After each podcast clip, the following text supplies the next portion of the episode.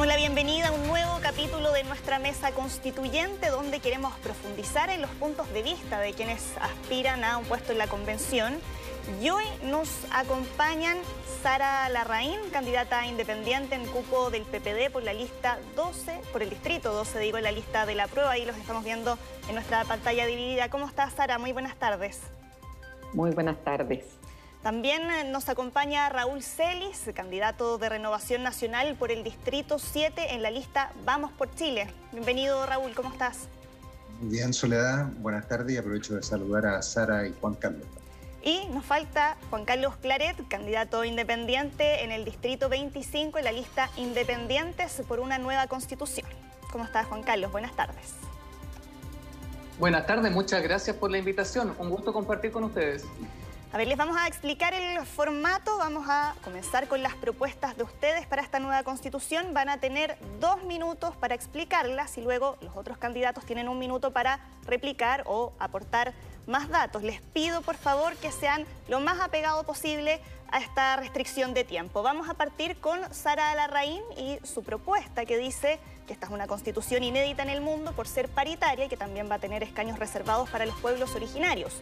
¿Es eso suficiente para garantizar que las discriminaciones que han vivido esos sectores de la población sean desterradas con una nueva constitución? Tiene dos minutos para plantearnos su propuesta. Muchas gracias, Soledad. Es una excelente pregunta y central en nuestro programa, además de una constitución ecológica. Eh, bueno, yo creo que la pandemia ha mostrado muy claramente eh, la, discriminación, la mayor carga que han tenido las mujeres en estos días en los trabajos del cuidado y también la violencia intrafamiliar eh, que se ha desatado producto del confinamiento. Y yo creo que eso nos muestra más claramente lo que hoy día nosotros requerimos, tener, poner fin a toda forma de discriminación. contra las mujeres y contra las niñas, eso también va a ese, a ese nivel, Creemos que es fundamental eh, todos los derechos a la salud eh, sexual y reproductiva. Hoy día hemos también, también tenido problemas durante, durante la pandemia en este, eh, con el tema de atención, etcétera. Claramente hay que trabajar y eso es un punto fundamental y eso es un avance en relación a lo que hoy día está iniciado. Hay que empezar con una valoración de los trabajos del cuidado, que es el que realizan las mujeres con niños, con ancianos, con enfermos, eh, y que no tienen una valoración económica y tampoco estas mujeres tienen una previsión social al final de su periodo. Entonces, yo creo que aquí hay un desafío importante de reconocimiento en la Constitución, estas labores del cuidado que son esenciales para la sociedad, para la cohesión social, para el cuidado de las personas y eh, esto debiera ser reconocido en la Constitución y debiera establecerse una, una previsión, un derecho a protección social por esta labor. También creemos que hay que continuar con las medidas positivas de igualdad en la participación política y en ese sentido nosotros estamos de acuerdo con eh, ser mucho más agresivos eh, con discriminación positiva en los cargos públicos. Nosotros estamos por una paridad en todos los cargos públicos para mujeres. Esto empieza con la Constitución, pero el ideal es que en el Estado los cargos fueran paritarios para hombres y mujeres.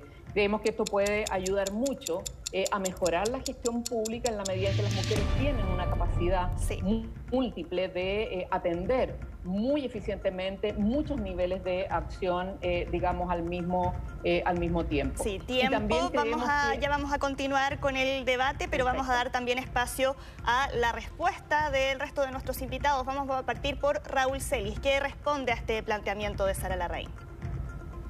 En términos generales, Soledad, yo comparto eh, todo lo relacionado con la discriminación. Es evidente, eh, y así lo dice por lo demás el artículo primero de la Constitución, que la Constitución debe proteger la dignidad y derecho de todas las personas y no hacer distinciones, no solamente entre hombres y mujeres, sino que también entre nacionales y extranjeros. De manera que en esa materia creo yo que con Sara no tenemos ninguna diferencia. Eh, en lo referido al reconocimiento de las labores al cuidado doméstico, me parece interesante el planteamiento. Eh, creo que uno al acudir a la Convención Constitucional tiene que estar abierto a recibir distintas propuestas, a evaluarlas bien, de manera que no prejuzgar anticipadamente por un sí o un no, pero me parece una, una propuesta interesante. Eh, y enseguida, respecto del equilibrio exacto, de la paridad exacta, ahí sí que no estoy eh, totalmente de acuerdo con, con Sara. Creo que eso es algo también discriminatorio. Bien, seguimos con la respuesta de Juan Carlos Claret. ¿Crees que la Constitución debería ahí garantizar algún mecanismo de paridad en otro tipo de instancias también? Juan Carlos, un minuto para plantear tu respuesta. Sí, eh, a ver, cuando hablamos de paridad, no solamente debemos considerar que la paridad sea para que las mujeres lleven solamente los temas de, mujeres, como es lo que se ha intentado hacer creer. Si queremos paridad en este, en este espacio y en los otros espacios, sin duda es para que discutamos todos los temas con perspectiva también de género. O sea, no es solamente paridad para tocar temas de mujeres, sino también para con las mujeres descubrir nuevas formas de distribuir poder, de relacionarnos entre todos. Por eso, como constituyente, mi intención es contribuir a que la paridad sea no solamente una perspectiva, no solamente normas específicas respecto al tema femenino, sino también eh, sea una actitud constante de descubrir con ellas distintas formas de relacionarnos. Sí, te quedan 20 segundos, ¿algo más que agregar, Juan Carlos? Fantástico. A propósito también de la, de la paridad de género, algo que está muy relacionado aquí con nuestro distrito. Nuestro distrito es sobre todo exportación de frutas, trabajo agrícola y en gran medida ese trabajo hoy día lo están desempeñando mujeres. Así que a las vecinas del distrito 25, provincia de Osorno y provincia de Yanquihue, extenderle también un saludo y sumarse a esta discusión. Sí, Sara, ¿algo que replicar a lo que acabamos de escuchar por parte de Raúl y Juan Carlos? No, yo creo que, yo creo que la paridad, la paridad en, participación política eh, es claramente una, eh, es una función positiva, es una medida positiva. Eh, nosotros creemos que no podemos esperar a que un sector tan importante, las mujeres somos el 51% de los chilenos, somos la mayoría. No podemos esperar que la historia en 15 años más recién lleguemos a una paridad. Yo creo que ahí una constitución tiene que ser abierta, tiene que, eh, tiene que velar por aprovechar las capacidades. Hoy día tenemos una tremenda capacidad en las mujeres. Las mujeres tienen que ocupar cargos públicos y en el caso de que opten por las labores del cuidado tienen que tener un reconocimiento y una previsión, eh, una protección social, porque si no, llegamos a sectores que están condenados a la pobreza y obviamente a una situación de poca dignidad. Ahora, la participación política eh, se pueden tomar decisiones en una constitución para hacerla positiva. Al mismo tiempo que en el caso de los pueblos indígenas, nosotros somos partidarios de avanzar, de entregar escaños reservados para pueblos indígenas. Si nosotros esperamos que el sistema político les vaya a dar eh, cargo, vamos a tener, los próximos 50 años eh, sin tener representación indígena en el Congreso Nacional y en otros cargos públicos. Yo creo que en ambos casos tenemos que hacer un esfuerzo para tener discriminación positiva con el objeto de tener espacio, paridad en el caso de las mujeres y escaños reservados para los indígenas con el objeto de empezar eh, claramente a tenerlos con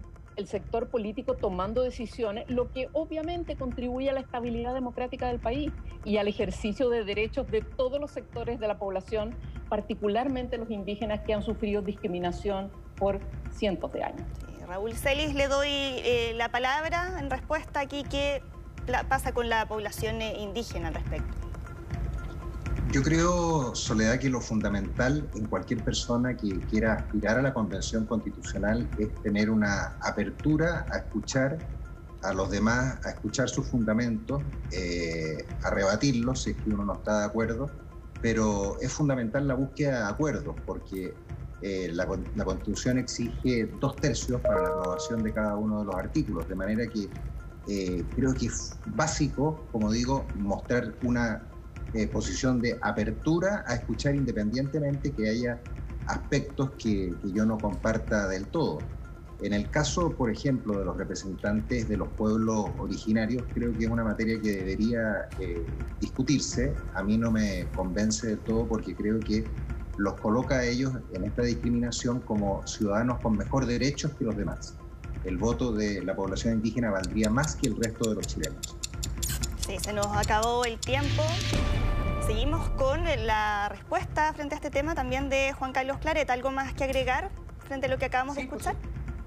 Por, supuesto, el Distrito 25, que es de donde hablo, tiene una alta presencia, sobre todo de pueblos originarios mapuche huilliche. Y cuando hablamos de, de eh, pueblos originarios estamos hablando en un doble sentido. En un primer sentido, como un reconocimiento a los derechos ancestrales, que no es que el Estado de Chile venga a reconocer un derecho a los pueblos originarios, sino que es reconocer la deuda que como país tenemos con los pueblos originarios y por eso es importante la plurinacionalidad. Al mismo tiempo, es importante que a la hora de discutir políticas públicas, y en esto concuerdo con Sara, es importante generar mecanismos de discriminación positiva para que la cosmovisión de los pueblos originarios se discutan también, por ejemplo, en el Congreso, toda vez, y cosa de ver San Juan de la Costa, por ejemplo, cuando voy, nadie me dice que no quiere desarrollo. El tema está que si se le hubiese consultado a las comunidades o existieran instancias de participación y escucha a los pueblos originarios, tal vez otro tipo de desarrollo hubiese llegado a la zona y no monocultivo y un daño socioambiental gigantesco como lo tenemos hoy día. Sí, vamos a seguir avanzando con el resto de las propuestas. Vamos ahora con Raúl Celis, a quien le corresponden los dos minutos para presentar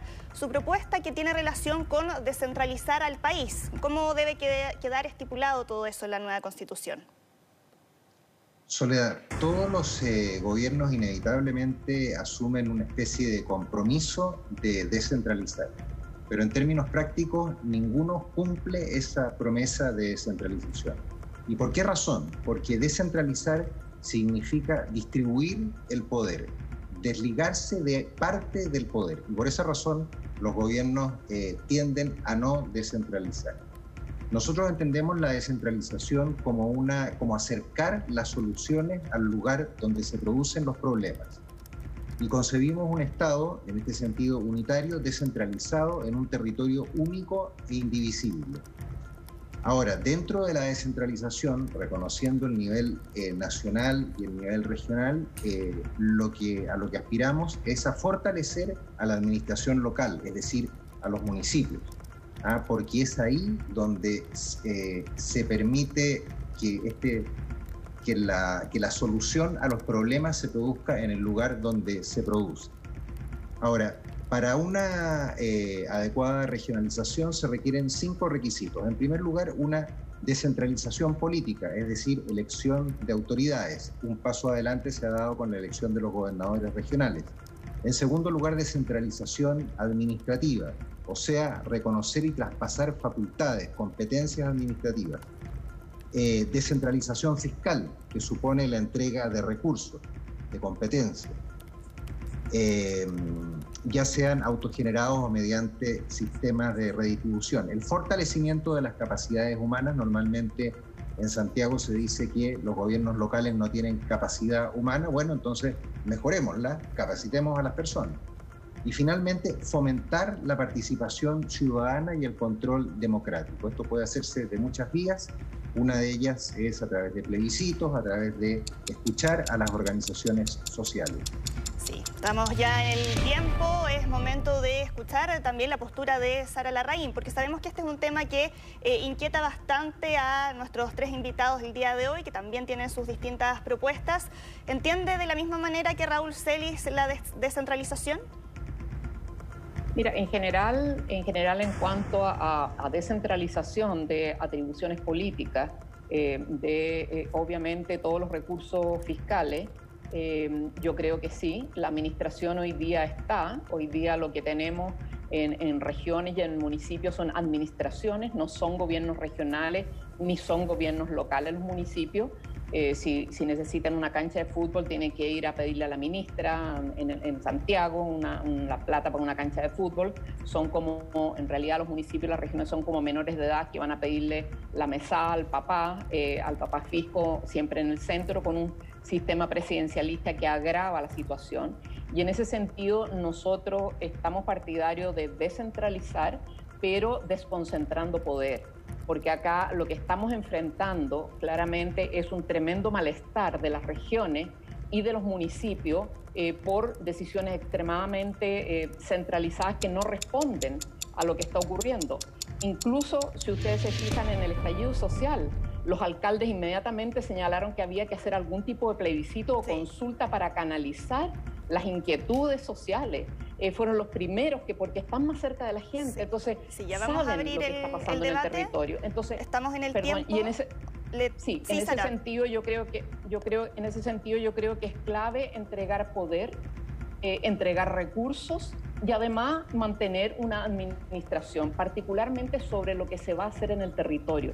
No puede seguir la autoridad central del país diciendo esta región va a ser minera, este municipio va a ser hidroeléctrico y esta otra región va a ser forestal. O sea, no da para más. Ya vamos a continuar. Les reitero que nos mantengamos también lo más eh, apegados posible al tiempo que está estipulado. Juan Carlos, ¿cómo desconcentramos el poder? A ver, lo que dice Raúl respecto a la descentralización es importante. Como joven, nacido y criado acá en Osorno, y que después, cuando cumplí 18 años, quería seguir mi vocación y tuve que moverme a Santiago porque allá teníamos la oportunidad de estudio y después quiero volver a trabajar en mi región, pero la oferta laboral me encuentro que no está acá, sino que está en Santiago. Es sin duda uno de los problemas fundamentales. Concuerdo con Raúl en el sentido de los pasos que hay que cumplir, pero no me queda muy claro hacia dónde quieren caminarse, Raúl, toda vez cuando habla de que bueno, el Estado tiene que ser unitario, descentralizado. El, bueno, la Constitución actual dice que es eso y por otra parte eh, no me queda claro cuando habla de la indivisibilidad del país en qué, en qué tenor lo entiende. Yo creo que quiero hacer ese emplazamiento también a Raúl para que podamos discutir en esos términos, porque en cuanto a la, a la preocupación, yo creo que nadie en este panel está, está en desacuerdo. El tema es cómo lo podemos materializar porque evidentemente no basta simplemente una descentralización, una declaración de descentralización, sino que necesitamos eh, transferir competencias desde el poder central a la región y que sea real, no solamente en lo económico, sino también en lo intelectual. Poco se habla de cómo, por ejemplo, en una zona agrícola y ganadera como la nuestra, las mejores facultades de, de, alimentos, de, agricultura, no están acá en el sur, sino que están en Santiago. Hay que Vamos a darle espacio ahora a Raúl para que responda a ese emplazamiento. ¿Hacia dónde quieren avanzar? Primero, eh, a propósito de lo que decía Sara, hay un muy buen ejemplo de acercar las soluciones eh, al lugar donde, donde se produce el problema. Eh, lo hemos visto a propósito de la vacunación. La vacunación ha sido un proceso exitoso y este proceso exitoso ha implicado el trabajo del Ministerio de Salud por una parte y por, otra, y por otro lado el apoyo logístico de los municipios. Ahí entonces uno demuestra en la práctica de cómo las municipalidades, los gobiernos locales pueden funcionar de manera adecuada. Enseguida me gustaría destacar que esta es una buena oportunidad para lograr una descentralización que está tratada en la constitución política a propósito de las administraciones locales y regionales, porque la gran mayoría de los convencionales constituyentes van a venir de región. La proporción la tengo yo aquí anotada, son 62 de la metropolitana contra 93 en teoría, debería, debería ser el, resultado. De manera que existe una muy buena oportunidad y, además se trata de un tema transversal. Se trata de un tema transversal donde no importa eh, que seas de derecha o de izquierda. Respecto de lo que decía Juan Carlos, eh, básicamente al hablar de un territorio único e indivisible me refiero a que no sea un Estado federal, ¿ah? a evitar eh, la posibilidad de Estado federal. Sara, ¿algo para complementar? Sí, mira, yo creo que hay una, eh, sí hay una serie de elementos importantes, particularmente en aquellas poblaciones que tanto a nivel nacional como a nivel de los tratados internacionales tienen derechos especiales, y es el caso de los pueblos indígenas. Eh, en general, eh, una descentralización tiene que respetar la autonomía territorial de los pueblos indígenas, la autodeterminación, cómo establece el convenio 169. Eso es clave que es el derecho al consentimiento previo, libre e informado. Entonces, yo diría que una descentralización política del país en general, pero no con un objetivo solamente administrativo, sino que eh, desconcentrar el poder, darle poder a las regiones para que puedan eh, optar y votar, incluso visitar sus estrategias de desarrollo y particularmente a los pueblos indígenas eh, autonomía eh, y en las decisiones sobre qué es lo que se va a hacer en su territorio. Yo creo que la paz social eh, y una estabilidad democrática del país exige que nosotros vayamos a esta desconcentración del poder y justamente también respetar aquellos pueblos que ya tienen a nivel internacional e incluso en las leyes nacionales, convenio 169, tienen el derecho a la autonomía de su territorio. Bien, vamos ahora con los dos minutos de Juan Carlos Claret, que es candidato de la región de los lagos, un lugar como muchos otros aquí en el país que está viviendo ahora una escasez hídrica dramática. Y por lo tanto ahí la pregunta es cómo una nueva constitución puede asegurar el agua para todos los chilenos. Juan Carlos, dos minutos a partir de ahora. Tal cual, bueno, yo hablo aquí desde Osorno, la provincia de Osorno, eh, y el distrito 25 abarca esta provincia y la provincia de Yanquihue, y ambos estamos con escasez hídrica. Y, vaya paradoja, porque en la región de los lagos nos falta agua. Y lo cierto es que cuando hablamos de escasez hídrica no es una novedad. Hace ya varias décadas los expertos nos venían advirtiendo que estamos en falta de lluvia desde hace 50 años, que eh, no estamos sabiendo canalizar bien la infraestructura para hacernos cargo de la sequía. Todos los veranos tenemos sequía y al mismo tiempo eh, para quienes hemos participado de los Huetuipantu, por ejemplo, eh, siempre la rogativa de nuestro pueblo originario era por la escasez de agua, a pesar de que teníamos temporales en esa fecha. Entonces, la sequía sin duda es algo que se instaló hace mucho y, sin embargo, una falta de diseño institucional de nuestras instituciones eh, originado en la Constitución hace que el Estado llegue mal, llegue, atrasado, llegue y, sobre todo no se pueda anticipar estos problemas, porque hoy día tenemos la oportunidad de diseñar instituciones que pueden llegar de manera oportuna, de manera eficiente y que también se puedan anticipar a estos problemas que son problemas actuales y son problemas de futuro. La sequía, el cambio climático es un problema que no solamente afecta a Chile, es un problema que afecta a todo el planeta y por lo mismo necesitamos entonces instituciones que se sepan adaptar y que puedan colaborar no solamente con los ciudadanos y los habitantes que estamos afectados por la sequía, sino también con colaboración internacional y en eso nuestro país está al debe, precisamente por un diseño institucional de un país que centra todo el poder en una sola mano, que es la figura del presidente. Entonces, hacernos cargo del agua es hablar de agua como derecho humano, es hablar de asegurar un mínimo vital para que a, la, gente no le falte agua, es invertir en infraestructura para que los sectores rurales, sobre todo acá de nuestra zona, no se abastezcan a través de camiones alquibes. Entonces, este es, este es uno de los grandes temas en los que todos los temas constitucionales confluyen, donde tenemos que hablar de la forma de las instituciones, de los derechos sociales. Y este es un tema no menor porque el agua es el fundamento de la vida. Sin agua no hay vida y por lo tanto tenemos que asegurar el agua si es que queremos no solamente asegurar el medio ambiente, sino también la sobrevivencia a las futuras generaciones. Vamos con la respuesta de eh, Raúl Celis. Un minuto para responder. en primer lugar, me gustaría aclarar, Soledad, que generalmente se dice queremos instalar en la Constitución que el agua sea un bien nacional de uso público. Pero lo cierto es que en el Código Civil y en el Código de Agua establecen que es un bien nacional de uso público. Yo no tengo ningún problema en que se incorpore esa misma regla a la constitución política del Estado y yo creo que en eso también existe unanimidad probablemente por los tres panelistas que estamos eh, conversando durante, durante esta tarde. Eh, sí creo que se pueden producir algunos problemas prácticos con los derechos que han sido otorgados. ¿Qué pasa con esos derechos de agua que han sido otorgados previamente? Eh, ¿Se mantienen vigentes? ¿No se mantienen vigentes? Si no se mantienen vigentes, ¿de qué forma?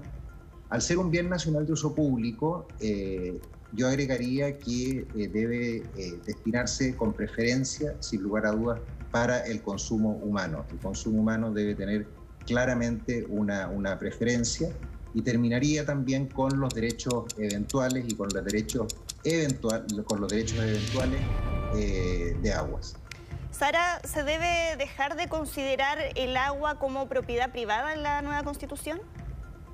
Es que no es propiedad absolutamente, Absolutamente, en la constitución tiene que quedar establecida y reforzado que el agua es un bien público, propiedad de todos los habitantes de la nación Segundo, tiene que quedar establecido que el agua es un derecho humano fundamental, eh, tal como estableció Naciones Unidas el año 2010 y Chile es apoyador, apoyó esta determinación de la Asamblea General de agregar el agua como un derecho humano. Tiene que establecer en la Constitución las prioridades de uso. Primero, el agua potable y saneamiento para todos como un derecho universal. Segundo, las actividades de subsistencia económica. Tercero, la protección de las fuentes de agua. Y finalmente, las actividades con fines de lucro. Lo primero es lo primero y en todos los marcos jurídicos a nivel internacional hay prioridades de uso. Y el último punto que es fundamental, tenemos que pasar eh, de, una, eh, de una gobernanza del agua por, por, digamos, por secciones de cuenca hacia una gobernanza de gestión integrada de la cuenca, porque la cuenca no es un tubo de cemento, una cuenca es un ecosistema y por lo tanto tenemos que ir a una, una eh, gobernanza de gestión integrada de cuenca en el cual participan eh, los gobiernos regionales, las comunidades que viven en los territorios, la gente que usa el agua, etcétera, y no solamente los propietarios de agua como hoy día. Y en ese sentido no estoy de acuerdo con, eh, con Raúl, porque hoy día, si bien es cierto, el Código Civil y el Código de Agua establecen que el agua es un bien público, enseguida la Constitución en el artículo 19, número 24, inciso final, señala que eh, inscrita de acuerdo a la ley le dará la propiedad sobre ella. Y como el derecho es concedido eh, gratuitamente y a perpetuidad, hoy día tenemos el gran problema frente a los camiones alquiler, frente a la escasez de que los derechos están asignados y están asignados en forma perpetua. Por lo tanto, no hay ninguna posibilidad que el Estado, ni este gobierno ni el que siguiente, eh, pueda responder a las necesidades eh, del país si es que no cambiamos este marco legal. Raúl, ¿qué responde ante eso? No, aquí en Chile tienen, son bienes nacionales de uso público. Una cosa distinta es que se puedan conferir derechos, otorgar derechos respecto de ese bien nacional de uso público.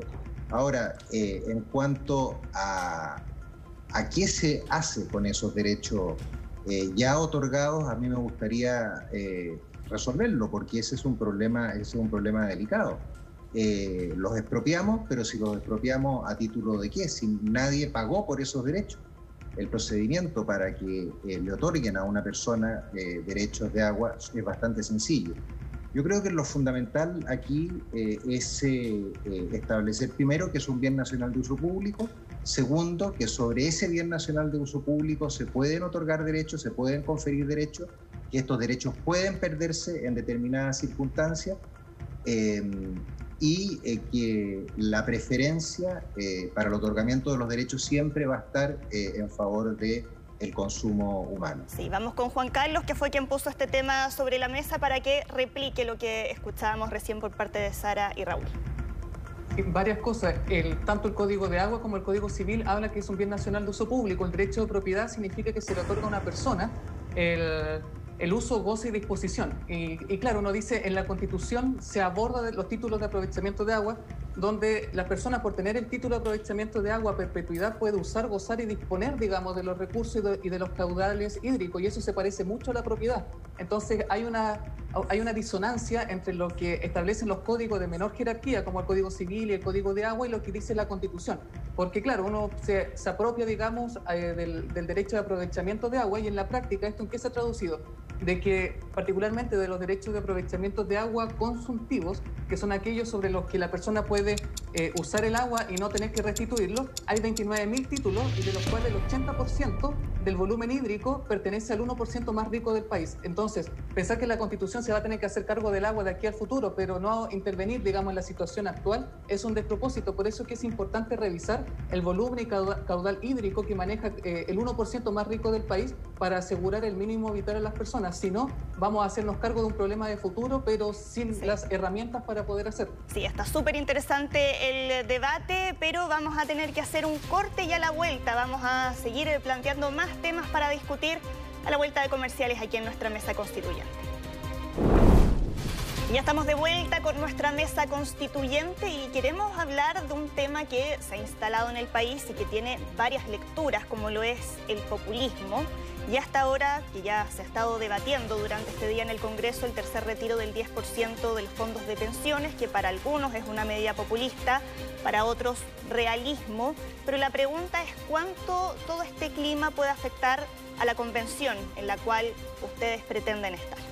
Le doy la palabra a Raúl Celis. Yo creo que, Soledad, que la convención constitucional va a ser un lugar necesariamente de encuentro. ¿Y por qué? Porque los acuerdos para aprobar los artículos requieren de una mayoría de dos tercios de, los participantes. Entonces, eh, esa, regla obliga a la búsqueda de encuentros. Y creo yo que, claro, se van a dar probablemente algunos casos de populismo, pero pienso yo que las posiciones extremas van a quedar aisladas y se va a favorecer posiciones de acercamiento, de encuentro, por esta necesidad de llegar a, los dos tercios. Eh, respecto del, del retiro del, del, tercer 10%, yo hago una analogía acá con, eh, con un terremoto. Eh, nosotros tuvimos un los terremotos normalmente duran dos o tres minutos. la pandemia ha durado un año y medio y no sabemos cuánto tiempo más vaya a durar. Es una situación completamente excepcional, imposible de prever, de predecir y de saber en cómo va a seguir. De manera que en estos casos yo creo que más que apelar a soluciones populistas, de lo que se trata es de soluciones realistas frente a problemas totalmente eh, inmanejables. Y por lo tanto, eh, a mí no me parece que en esta discusión haya un problema de populismo o no populismo. Sara Larraín, ¿lo ve así también? Mira, en relación al, a los retiros del 10%, yo no creo que es populismo. Sí, eh, sí creo que eh, corresponde a una situación bastante desesperada de realismo eh, del sector parlamentario en el sentido de enfrentar las necesidades de las personas en situación de confinamiento sin poder trabajar, en peligro de contagio, que no tenían ayuda directa, precisa por parte del Estado. Y por lo tanto, en el fondo lo que ocurre es que acá toda la sociedad está subsidiando la emergencia, eh, poniendo a disposición sus ahorros previsionales, lo que es grave porque implica un empobrecimiento de cada uno de los chilenos que tenían estos ahorros previsionales y que en este momento ya tienen 20% menos.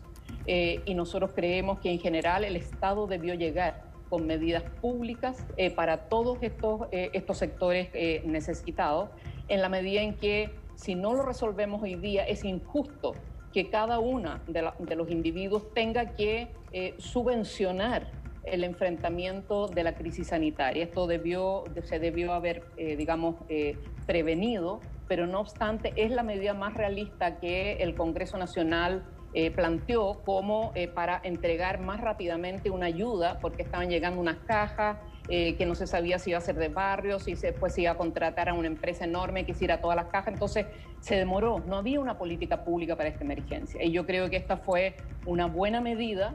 Eh, pero eh, implicó que cada uno de los chilenos está subsidiando la situación de la crisis con sus propios ahorros, lo que implica un empobrecimiento personal. Juan Carlos Claret. Ahora, en, el tema de la, perdón, y en el tema de la constitución, yo creo que en la constitución no va a haber populismo no va a haber populismo porque aquí hay un proceso social que viene hace muchos años. Creo que los temas de demanda están súper claros. Los temas de los bienes comunes, los temas de, de, los derechos sociales, incluida vivienda ahora y probablemente agua.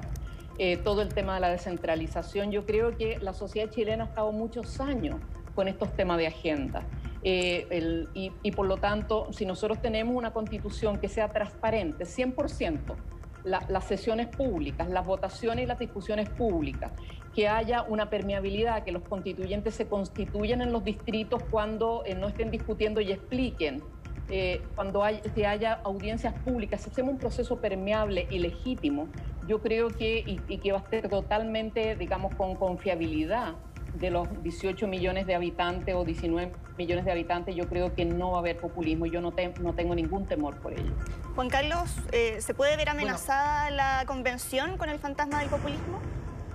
Bueno, hay varias formas de cómo combatir el populismo, entre ellos respetar los tiempos, digamos, de, cada uno. Y en eso yo creo que es importante a la hora también de, cuando hablemos de populismo tener cuidado con cómo lo definimos, porque eh, uno escucha en los medios de comunicación, sobre todo nacionales, que hay ciertos sectores que están muy representados en la, prensa que disfrazan de populismo las necesidades de la gente y necesidades que han sido postergadas históricamente. Delante Sara hablaba del papá fisco. Bueno, si hablamos del, fisco como papá, lo cierto es que se asemeja más a un papito corazón, porque lo cierto es que no, al momento en que hay que hacerse cargo de los problemas, no llega, y si, y si llega, llega demasiado tarde.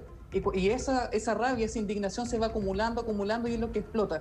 Por eso yo, yo sería cuidadoso con llamar populistas las necesidades históricas de la ciudadanía, más aún cuando está la sobrevivencia en juego. Es fácil catalogar de populismo cuando se tienen todas las, todas las, necesidades, materiales, eh, las necesidades materiales resueltas. Entonces yo creo que hay que tener mucho cuidado con el tema de la definición, qué es populista y qué no es populista. Ahora, el problema que tenemos en la constituyente, y para mí es uno de los principales problemas, es cómo somos capaces de traducir el derecho social en lo cotidiano de la ciudadanía, porque sería una oportunidad desaprovechada el que lleguemos a consagrar en la Constitución, por ejemplo, el derecho a la salud, pero la ciudadanía tiene que seguir haciendo fila en los consultorios a las 6 de la mañana mendigando una hora para que después a las 8 de la mañana cuando abren se les diga que simplemente no está el especialista o simplemente ya se repartieron los, ya se repartieron los cupos. Entonces, yo creo que el principal desafío, y, y, tal vez esta es la vara con la que juzgar si el trabajo de los constituyentes, de lo que se hemos cogido, fue populista o no, va a ser la medida en que el derecho social se traduzca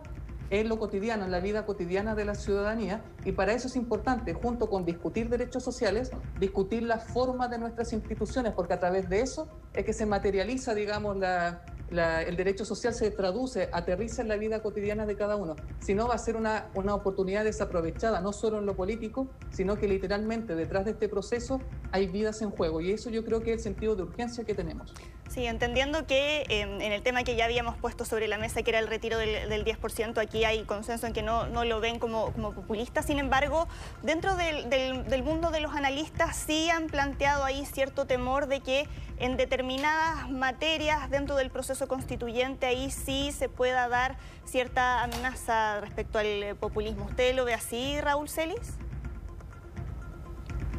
A ver, yo eh, respecto de este tercer retiro sí me gustaría hacer hincapié en que lo encuentro como política pública pésima. O sea, es la peor de las soluciones porque se están resolviendo los problemas con los recursos propios.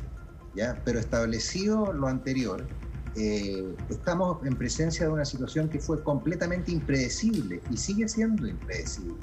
Hoy día es completamente incierto cómo, van a ser los próximos meses. Entonces, desde ese punto de vista, a mí no me parece eh, irracional plantear este, este tercer retiro.